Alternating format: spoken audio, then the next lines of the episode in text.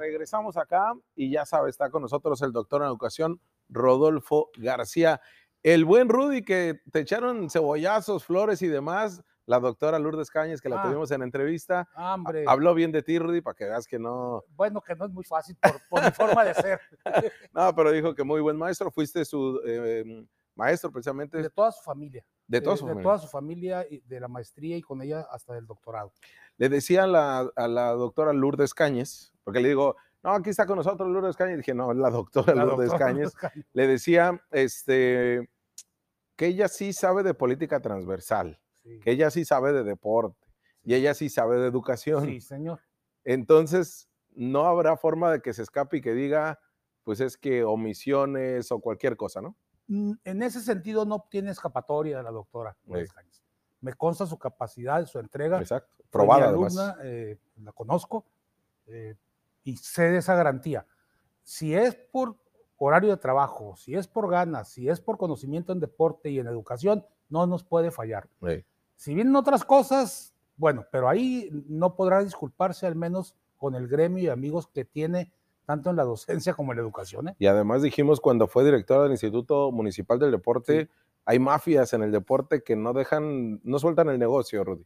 Y así le sucedió, ¿eh? lo que pasa es que fue el, tram, el, tram, el momento no muy largo, pero sí se enfrentó a mafias. Sí. Y en el estado, vaya que hay más. Bueno, pues es, es más grande el recurso, es más grande la mafia. desde los torneos, desde los Las eh, parques, las canchas, en todos lados hay negocio, Rudy, y bueno, vaya que la doctora tendrá un, un difícil reto. E- Este, Rudy, antes de seguir aquí en esta Sí. conversación, eh, pensar y discutir, le hemos bautizado, nada más déjenme informarle de última hora, y ahorita analizamos esto, Rudy, eh, fue, asesinan a cinco integrantes de un núcleo familiar en Tijuana, tres de ellos son niños. Hace unos minutos, mientras estábamos dando la información, de última hora le informo que con disparos de arma de fuego fueron asesinadas en Tijuana cinco personas. Entre ellos hay niños y una mujer, de acuerdo a un reporte policíaco que ya lo determina que vecinos de la colonia Nueva Aurora Sur denunciaron que durante la noche de este viernes se produjo una balacera con un saldo de tres menores de edad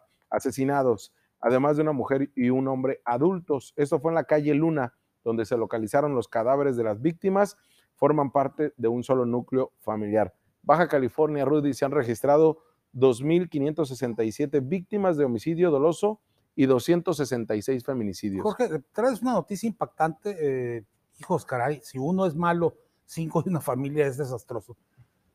Voy a decirlo, tal vez es la primera vez que lo digo. Yo siento a Baja California incendiado. Sí. ¿Por qué incendiado? Porque por cualquier lado sale fuego. O sea, por cualquier lado hay balazos, por cualquier lado hay asesinatos. Estamos viviendo en una tierra donde la autoridad no manda. No estoy diciendo con esto que tenga que haber un soldado, un policía en cada esquina, no, sino ese descontrol de armas, ese descontrol de drogas, ese descontrol de consumo de drogas, ese, esa falta de cultura nuestra, incluso vial, me consta porque salgo todos los días, es un cóctel molotov que está explotando, no va a explotar. Con estas cosas, Jorge, nuestra capacidad de asombro se pierde. No es posible. Rudy, 1.656 homicidios tan solo en Tijuana, más de 2.000 en Baja California. Nos habla de una Baja California que para ti está incendiada, para mí está perdida en esta brújula de la seguridad, pero cuando falla una política pública o cuando falla la política en materia de seguridad, fallaron también otras, Rudy. Y falló entonces también desarrollo social, y falló también cultura, y falló también educación, y falló salud, y fallaron tantas políticas públicas, Rudy, que eso de qué nos habla, quién falló más. La política, mira, qué, eso es, qué bueno que le pega al centro porque veo que la gente regularmente tra- trata nomás de poner a la seguridad separada de todo lo demás. Eso no es cierto. La inseguridad solo es la punta del iceberg de todas las problemáticas que se dieron abajo. Ujú. En educación fallamos porque los planes y programas de estudio, y lo puedo demostrar, abandonaron toda la formación cívico y ética y la formación humanística desde el periodo de Fox hasta el periodo de Enrique Peña Nieto. Y eso lo puedo demostrar cuando quieran. Nomás hay que ver competencias, les puedo sugerir los textos, y no hay nada de humanización. La escuela no nos formó para darle respeto, como si lo hacían con nosotros.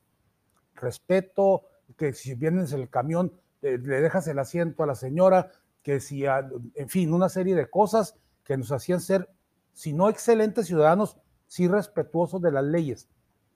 Eso le sumas que no hay una política de cultura popular, no, no la cultura de Beethoven. Sí, no, no, no. la cultura popular, y eso saca a los muchachos de los problemas de pobreza que tienen y los divierte o los entretiene, si tú quieres llamarle así. Pero además, no tienes un buen empleo pagado, pues bueno, la, resultante es que tienes delincuentes. Y esos delincuentes, pues te van a dar inseguridad. Y esos delincuentes están ahí, lo voy a decir una vez, por consumo de droga, Jorge. No, es, no se roban una batería como te la han robado a ti para irse a comprar comida china a la esquina. Se la roban para consumo de droga. Pues la inseguridad solo es la cereza del pastel de todo el pastel que no, como sociedad y como gobierno, no se ha podido eh, madurar. Falló la política en materia social porque se dedicaron a repartir despensas nada más, Rudy. Falló la política de, eh, educación por los modelos que tú ya nos planteas y nadie los conoce mejor que tú, aquí al menos los que estamos aquí. En el caso también de la seguridad, Rudy, hoy se están peleando la, la, alcaldesa Montserrat Caballero y la gobernadora que porque quién era más corrupto, si la GESI o la PEP y que si le cambiamos de nombre escudo y qué va a pasar. Rudy, la seguridad es la punta del iceberg, pero es una puntota. Sí, pero además debo decirlo como la crítica que le he hecho yo al presidente. No están sabiendo comunicar cuál es el fondo de la Secretaría de Seguridad Ciudadana. ¿Cuál es el fondo? ¿Qué es? Tenemos nuevas estrategias, vamos a armar no nuevos campamentos o como quieras llamarle, vamos a contratar más personal, vamos a hacer un área de inteligencia que nosotros los ciudadanos podamos decir, bueno, es que el esfuerzo vale. Mm, claro. Lo único que vemos es que es que se llamaba Jesse, ahora se, antes se llamaba Pep y ahora le cambio. Esas cosas no solamente cansan, sino se ven ridículas, Jorge.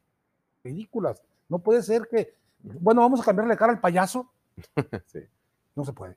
Eh, Rudy, pues bueno, ya hablamos del tema de seguridad. Ahora hablemos de la editorial que hicimos hace unos momentos. Hablábamos de, hoy es el Día Internacional de las Personas con Discapacidad y lo planteábamos y en, una, en algún momento, en alguna reunión que tuvimos, eh, yo te decía, Rudy, se está confundiendo la inclusión con el género, se está confundiendo todo esto, ¿no? Y cómo plantearlo quizá de una manera más fácil, Rudy, desde el punto de vista pedagógico. Mira, se llama el NE, se llama Necesidades Educativas Especiales. Y hay tres. La primera son las cognitivas, que son las cerebrales. La segunda son las motoras, que es la ceguera. Y la tercera son las afectivas, que estas son las más peligrosas, que son las que están viviendo las señoritas y las niñas que se fugaron de Tijuana, del, DIF. Trae un problema de necesidad educativa especial valoral, no es cognitivo, o sea, no trae un problema de síndrome de Down, ¿no? trae un problema motor, o sea, no está amputado, es un problema valoral. Si eso nosotros queremos confundirlos, no sé, con preferencias sexuales, con creencias religiosas, con la verdad única que la tenga un segmento de la población, eso ya no es inclusión porque no estamos sabiendo diferenciarlo y atacar los dos, pero cada quien en su justo valor, Jorge. Esto que te acabo de decir son cuestiones médicas, biológicas y educativas. Estas de acá son de respeto a la vida común, pero en, ese, no, no debo usar la palabra, en esa contaminante que hacen perversamente para confundir, tratan de mezclarlo. No, no es así. Son cosas diferentes y tienen que ser tratadas por profesionales diferentes. Hablábamos hace unos momentos, eh, si tú y yo, quizá tú por tu edad, Rudy, batallas más para subirte a un transporte público, pero hay quien ha batallado toda su vida porque no encuentra o no es accesible el transporte público por alguna discapacidad que tenga. ¿Qué quiero decir con esto? Son dos veces, incluso cuando son mujeres, cuando es de una este, etnia o de un grupo indígena, este, o de una, o que se identifica de género de manera diferente, pues es dos, tres, cuatro veces más vulnerada, eh, una vulnerada eh, acumulada, Rudy, que, se vive. Es que es, es, una vulneración multiplicada por otra. Sí. Porque aparte, si soy indígena, ya estoy siendo yo discriminado. Y si llegara a ser homosexual indígena, va multiplicándose la agresión. Y ahora con alguna discapacidad. Y, es lo que iba a llegar. Y si llegas con una discapacidad, pues te mandaron al, al, fondo del abismo de la humanidad. No te respetan como ser humano, Jorge. Mira, los medios de comunicación han hecho un buen trabajo, unos con mayor velocidad que otros, en tratar de que, que nos quede claro que los servicios públicos como el transporte están hechos para todos que no son para privilegiados o para todos los que tienen todas las capacidades. Pero además es una concesión. ¿Qué estoy diciendo? El gobierno municipal debería, debe de imponer sus reglas con respecto al trato a este grupo o los grupos vulnerables. Porque ahora veíamos en esta política pública de la gobernadora Marina del Pilar hacer estas unidades violeta y yo le he cuestionado mucho porque decíamos, va más allá de una cuestión del género, Rudy.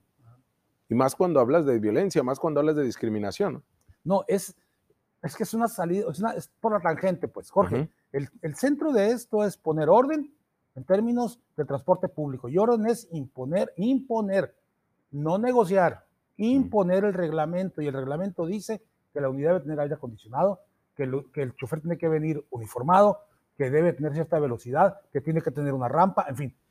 Tienes que hacerlo porque es una concesión. Ellos no son dueños de las rutas y así nos los presentan. Exacto. Como que nos hacen el favor. Me voy a sentar con el gobierno, es que los oí. Me voy a sentar con el gobierno para volver a abrir la ruta. No, no la tienes, te la cancelo. E, ese es el problema, Jorge. Hay una visión de esa unión que se ha dado, mal dada, entre el mundo de la economía y el mundo de la política. Y la economía durante 30 años se impuso al mundo de la política. Así fácil. Vamos a una pausa, Rudy, y regresamos para analizar el Ayuntamiento de Mexicali y el Ayuntamiento de Ensenada. Dos piezas que parecen disímbolas, pero que pueden ser una igual. Vamos a una pausa y volvemos.